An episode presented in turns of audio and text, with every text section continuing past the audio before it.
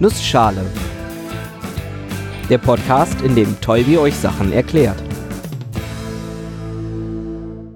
Guten Morgen und willkommen zu einer neuen Episode des Nussschale Podcasts.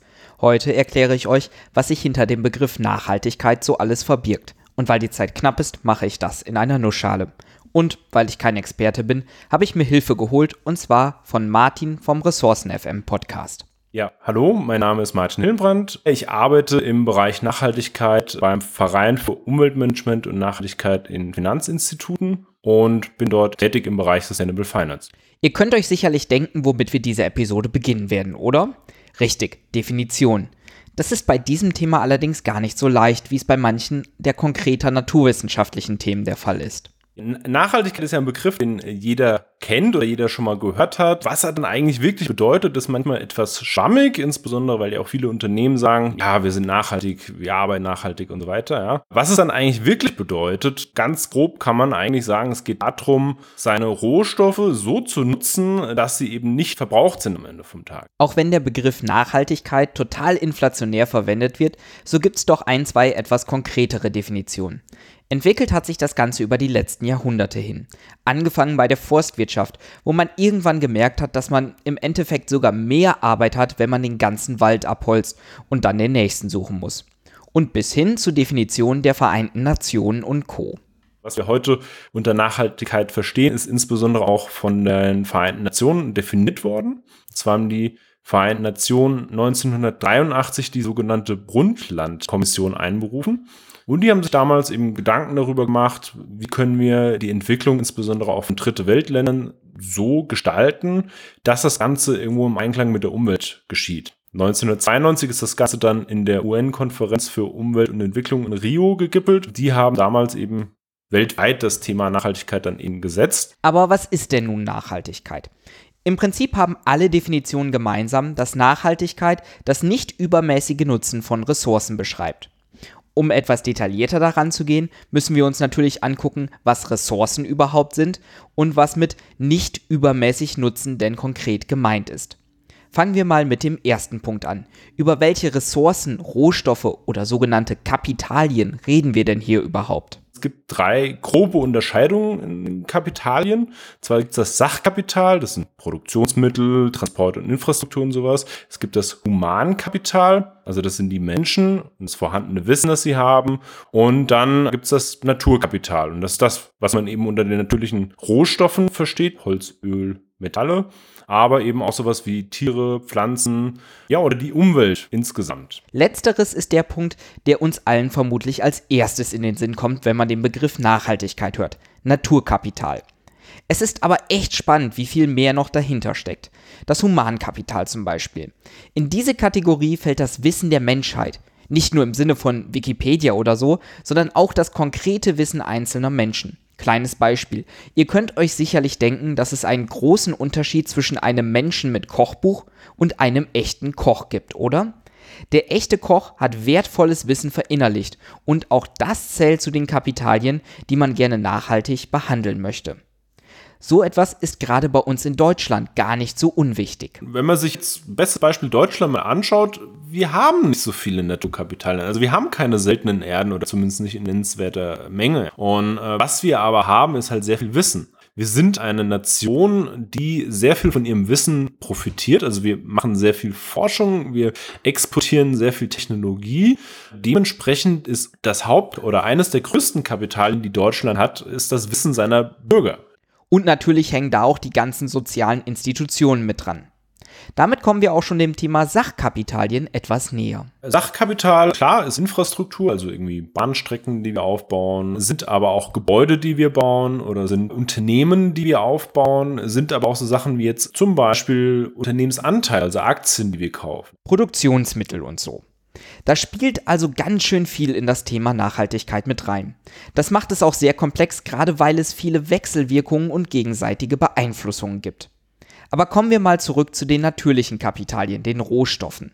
Diese verbrauchen wir ja auf irgendeine Art und Weise. Wir benutzen sie, um ein Produkt zu fertigen, neues Smartphone oder so. Oder wir benutzen sie als Treibstoff. Genau das ist es, was wir für eine Nachhaltigkeitsuntersuchung genauer anschauen müssen.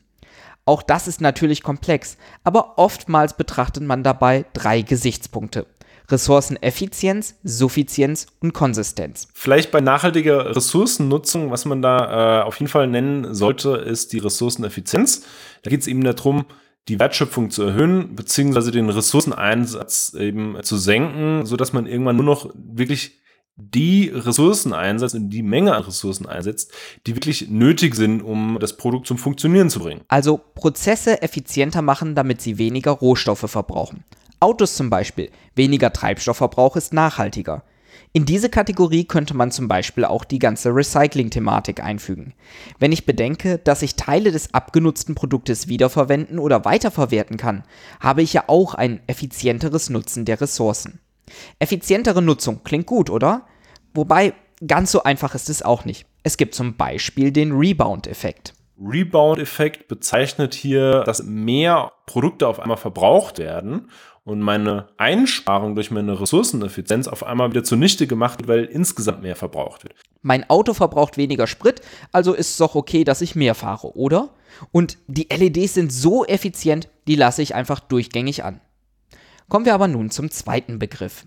Bei der Suffizienz äh, geht es darum, ja auch einen geringen Verbrauch von Ressourcen zu haben, indem man aber die Nachfrage verringert. Das ist auch das, was oft aus der Ökobewegung gefordert wird. Okay, wir müssen einfach weniger verbrauchen, wir müssen weniger Produkte nutzen und dadurch dann eben langfristig nachhaltiger leben und insgesamt weniger Rohstoffe dann verbrauchen, indem ich weniger Produkte verwende. Und der dritte Punkt, Konsistenz. Und dann gibt es noch den dritten Begriff, das ist die Konsistenz. Hier geht es darum, eine Naturverträglichkeit zu haben oder eine naturverträgliche Technologien zu verwenden. Das bedeutet, ich verwende gar kein Auto, sondern ich verwende irgendwie einen, ja, ein Pferdegespann zum Beispiel. Oder mehr natürlich nachwachsende Rohstoffe nutzen.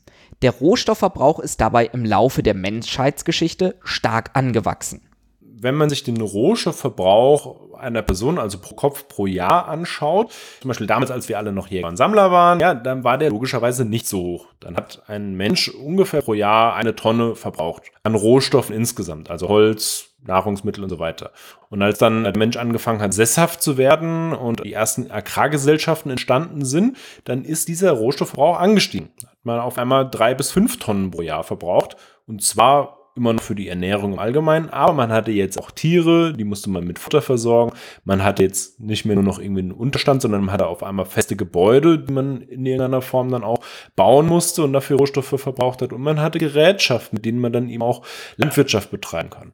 Im Industriezeitalter waren es dann 10 bis 35 Tonnen für Luxusartikel, Technik, Geräte und so.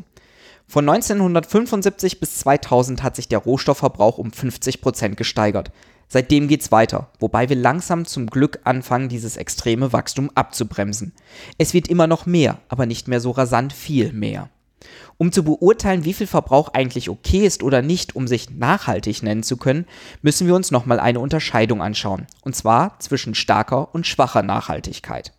Schwache Nachhaltigkeit bedeutet im Grunde, dass das System als Ganzes in der Summe mehr oder zumindest gleich bleiben soll. Also es soll keine Verschlechterung der Gesamtsumme der Kapitalien ähm, da sein. Das bedeutet, dass es zum Beispiel gerechtfertigt ist, Naturkapital in Form von einem Wald abzuholzen, wenn ich mehr oder zumindest gleich viel Kapital im Bereich Sachkapital oder Humankapital damit aufbaue. Bei der starken Nachhaltigkeit ist es so, dass ich davon ausgehe, dass es nicht möglich ist, eine Kapitalie gegen eine andere auszutauschen. Bedeutet, ich gehe davon aus, dass ich so wirtschaften muss, dass eine Kapitalie alleine erhalten bleibt oder sich zumindest regenerieren kann. Das wäre zum Beispiel beim Wald der Fall, dass ich aus dem Wald nur so viel Holz rausnehme, wie der Wald gleichzeitig auch wieder aufbauen kann. Für beide Formen der Nachhaltigkeit muss man mehr über die jeweiligen Ressourcen verstehen und darüber, welchen Wert sie für eine Gesellschaft haben können. Ein Wald hat viele verschiedene Werte für uns. Holz als Ressource, aber auch CO2-Verbrauch, Sauerstofferzeugung, Biodiversität, Artenvielfalt und natürlich ist ein Wald einfach angenehmer in der Nachbarschaft als nur Betonbauten. Dazu gibt's haufenweise Studien und Untersuchungen.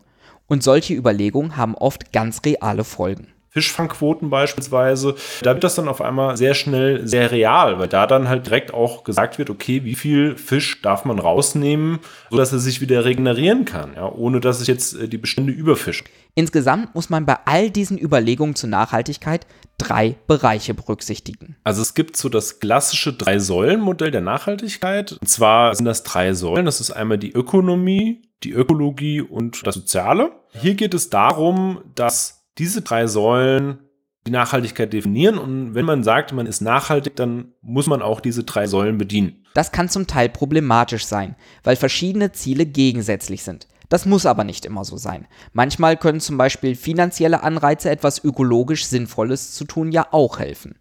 Das ist zum Beispiel auch das, was sich hinter dem Begriff Sustainable Finance versteckt, den Martin am Anfang erwähnte. Relativ früh wurde das schon festgestellt, dass der Finanzsektor im Allgemeinen einen ähm, ja, sehr starken Steuerungs- und auch einen Multiplikatoreffekt hat.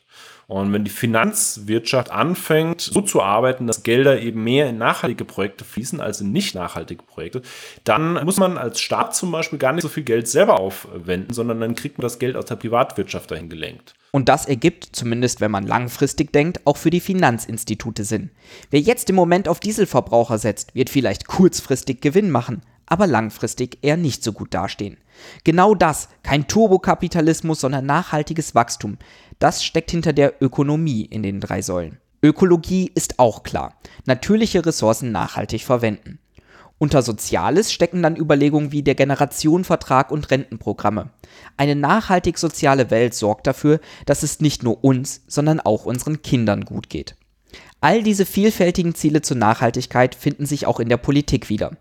2016 verabschiedeten die Vereinten Nationen 17 Ziele für nachhaltige Entwicklung. Zum Beispiel das erste Ziel ist Armut beenden. Armut in all ihrer Form überall beenden. Ziel Nummer zwei ist Ernährung sichern, also den Hunger beenden. Ernährungssicherheit und bessere Ernährung weltweit äh, erreichen und das mit einer nachhaltigen Landwirtschaft.